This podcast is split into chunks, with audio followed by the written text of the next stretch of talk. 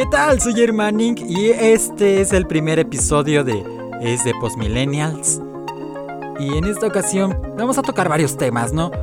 Y antes que nada vamos a darte una introducción de qué se trata este programa.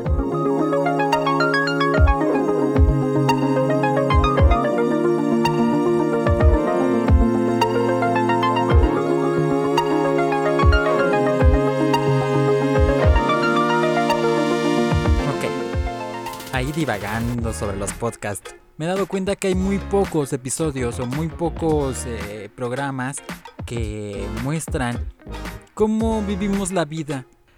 Los otros, los chicos, generación Z. Así que aquí estoy yo para poner este régimen y contarles cómo es mi vida desde mi perspectiva. Y no solo desde, desde mi perspectiva, sino desde la de muchísimos chicos que son de mi edad.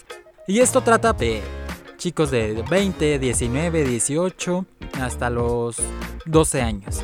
Así que ahora te voy a contar, pues ya para nosotros los que somos universitarios o de prepa, y pues trabajamos, pues sabemos que hay días en los que te sientes que necesitas horas extra para hacer todas las cosas que tienes que hacer o que quieres hacer. Así que te propongo unos cuatro consejos para aprovechar el máximo tiempo posible. Sabemos que hay muchos motivos por los que las personas deciden estudiar y trabajar al mismo tiempo. Unos durante la juventud para sacarse dinero extra mientras realizan su formación y otros durante la madurez cuando ya están asentados en el trabajo y quieren eh, seguir estudiando o actualizar sus conocimientos, ¿no? O simplemente como para rellenar el currículum. Entonces, eh, sea el caso que sea, sabemos que el día tiene 24 horas para eso tenemos que estudiar, trabajar, atender compromisos, realizar tareas domésticas y sobre todo, y lo más valioso, tener tiempo para ocio. Si lo logras, la verdad es que sería algo de admirar. Pero el truco está en saber cómo hacerlo. O sea, qué es lo que puede tener prioridad en el momento. Porque tenemos que aprovechar el tiempo al 200%. Y para poder llegar a esto, te propongo cuatro consejos que no podrías olvidar si es que estudias y trabajas, así como yo, así que pues yo también trataré de emplearlos, ¿ok? Haz una lista de tareas.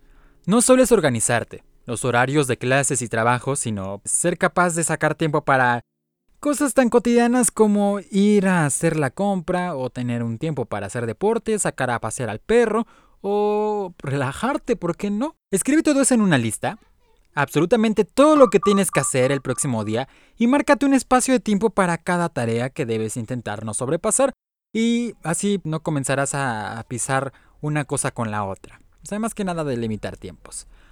Márcate una fecha, sobre todo hablando de los estudios.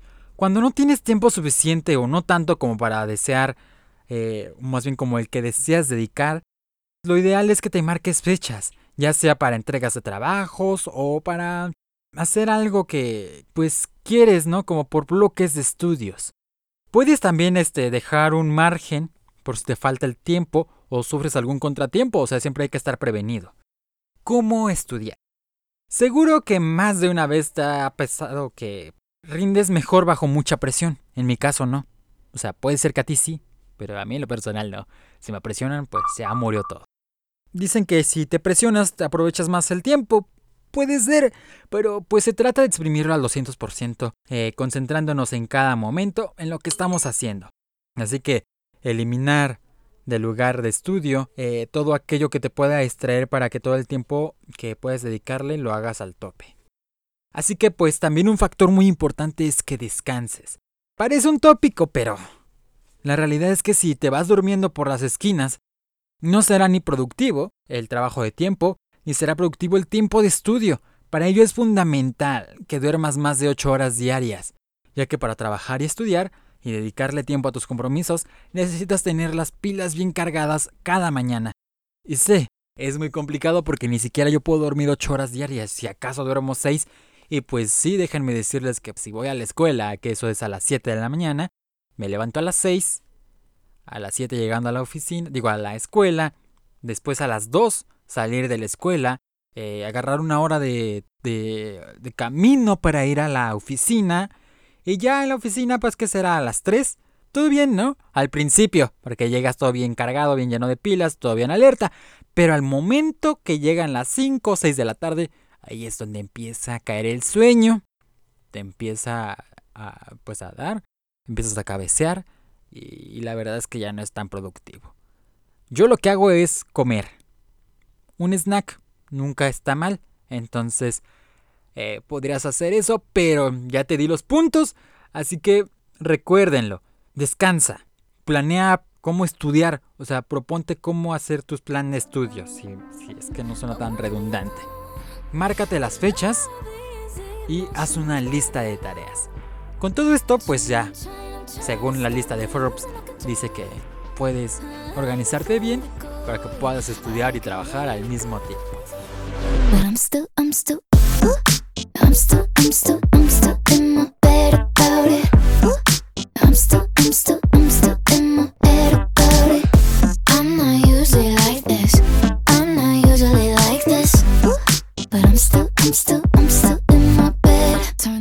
En otras cosas, desde que las autoridades de la Ciudad de México anunciaron la implementación del uniforme neutro, pues se han generado distintas opiniones al respecto. Sobre todo en este caso se pueden encontrar distintos puntos de vista en redes sociales mismos que van desde los más conservadores, afirmando que eso no es más bueno, hasta los más liberales que apoyan esta nueva opción. Adivinen en cuál estamos nosotros los adolescentes. Sí, nosotros la generación Z somos más flexibles, somos más liberales, pues estamos muchos de acuerdo. Es más tanto que en internet han comenzado a surgir fotografías de alumnos que han optado por explorar esta medida y acuden a sus escuelas usando una falda en el uniforme nosotros pues le entramos, ¿no? Hace unas horas se hizo viral la foto, más bien hace unos días. Hace unos días se hizo viral la, la, foto de un grupo de estudiantes de secundaria en la Ciudad de México quienes fueron a la escuela con falda.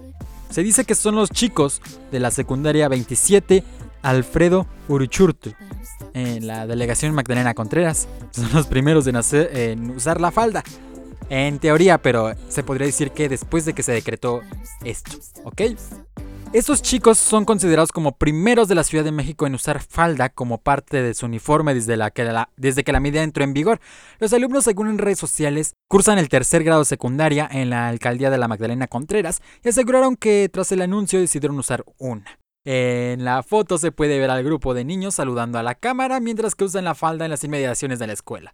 Pues el lunes pasado, cuando la jefa de gobierno de la Ciudad de México, Claudia Sheinbaum, anunció la entrada en vigor del uniforme neutro. Pese a que en un principio la funcionaria indicó que la medida aplicaría para hombres y mujeres de educación básica, el titular de la Secretaría de Educación Pública, Esteban Moctezuma, contradijo a Shenbaum afirmando que los reglamentos escolares no pueden indicar que los hombres pueden usar falda dejando el uniforme neutro, únicamente para las chicas. Pero ah, nosotros pues le entramos, ¿no? Así que yo he visto ya en medios de comunicación algunos periodistas, presentadores de televisión, que pues están usando falda frente a la pantalla. Yo digo que está bien, pero lamentablemente México no está preparado para este cambio. Pero qué mejor que hacerlo ahora. Nosotros, como yo lo digo, la generación Z, somos más flexibles ante esto. Quizá muchas personas, de hecho también les voy a contar que, pues tuve una discusión en, en Twitter, ¿no? Yo comenté algo, un post ahí en Twitter, que si quieren ir a verlo en arroba ya en la radio, ahí me siguen en Twitter, publiqué algo, un tweet, nombre, las señoras, las señoras que son pues ya evidentemente mucho más grandes, no pertenecen a nuestra generación, se me voltearon todas, me empezaron a atacar, pues empezaron ahí los haters, ¿sí?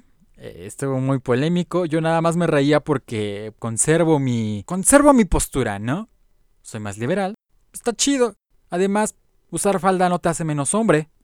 A mí, si en dado caso llegase a usar falda, pues no me hace menos hombre. Estoy seguro de lo que soy y eh, que digan lo que digan, no soy menos hombre. Por ejemplo, yo soy heterosexual.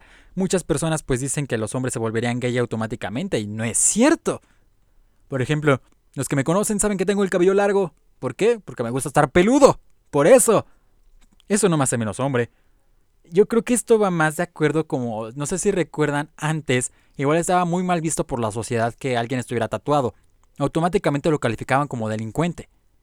Más bien que la sociedad hoy en día lo ve así. O sea, como que hombres usando falda, siento que podría compararlo con ese momento de cuando veían a personas con tatuajes, pues los calificaban automáticamente de, de delincuentes. A nosotros nos calificarían como gays o travestis, no sé cómo lo podrían calificar, pero son personas que tienen otra ideología, crecieron en otra época y por eso eh, conservan eso. Y también hubo varias polémicas donde decían que era mal visto para los niños porque los niños chiquitos no podían decidir sobre sí mismos, que podrían volverse gays y que les eh, podría contribuir mucho la, la, homosexualidad. Para mí yo, yo no lo veo en algo malo, porque, bueno, uno de los debates que también, bueno, yo comentaba en Twitter es que tengo varios compañeros que son homosexuales, ¿no? Y lo que ellos me han contado es que simplemente crecieron, pero no sabían, o sea, ellos no eligieron a, eh, eh, sus gustos, no eligieron eso, simplemente sabían que era así. O sea, sabían que les gustaban los chicos en dado caso de los hombres, y las mujeres solo sabían que les gustaban las mujeres. O sea, ellos no lo eligieron, simplemente ya lo sabían. Y es lo que yo traté de, de explicar ahí en Twitter, pero pues no podemos entrar en el cerebro de una persona para decirles que esto es lo que pasó. Y quizá no lo entienden y no lo van a entender nunca, pero espero nunca les toque porque si alguno de sus hijos eh, dicen que son homosexuales, la verdad no sé cómo podrían reaccionar estas personas, no sé si podrían reaccionar de forma buena, podrían reaccionar mal ¿O qué podrían hacer? No sé si lo llegaran a aceptar porque realmente muchas personas no lo aceptan y terminan internando a sus hijos en clínicas psiquiátricas o llevándolas a retiros espirituales. Que por cierto también eso es otro tema que podemos tocar. La religión, porque precisamente también la polémica se creó por la religión y son cosas que yo no toco porque no me gustan, porque precisamente se crean esos conflictos, que lamentablemente tuve que tocar en ese momento porque pues estaban metiendo ya en otras zonas, ¿no? Estaban saliendo de la rama. Yo estaba hablando precisamente de los chicos usando falda en los uniformes de la Ciudad de México, en las escuelas de la Ciudad de México. Y pues metieron la religión, ¿no? Una vez que ya metieron la religión, pues ya se, se, se alocó todo y fue todo un caos. Así que... Al menos esto es una parte de lo que yo les digo es lo que pensamos nosotros. Yo estoy representando a la generación Z. Yo nací en el 2000, cosa que tampoco me gusta decir mucho porque pues no me gusta crecer. Pero pues así es la vida, hay que aceptarlo. Y hasta aquí este capítulo. Nos escuchamos a la siguiente. Recuerden, estamos por iHeartRadio. iHeartRadio, sí. iHeartRadio. Y también recuerden, pueden seguirnos en mis redes sociales, arroba ya en la radio en Twitter. También me encuentras así en Instagram o me encuentras en Facebook como Jair Manning Locutor. Escríbeme, tuiteame, coméntame lo que quieras, estás a favor, en contra de lo que estoy diciendo. Es nuestra ideología de los Generación Z. Si tú eres Generación Z y piensas distinto, pues también bienvenidas tus sugerencias, tus comentarios. Yo recibo de todo. Pero tampoco me ataques porque luego sí sufro de ansiedad. Muy bien, soy Hermanning y nos escuchamos al siguiente capítulo.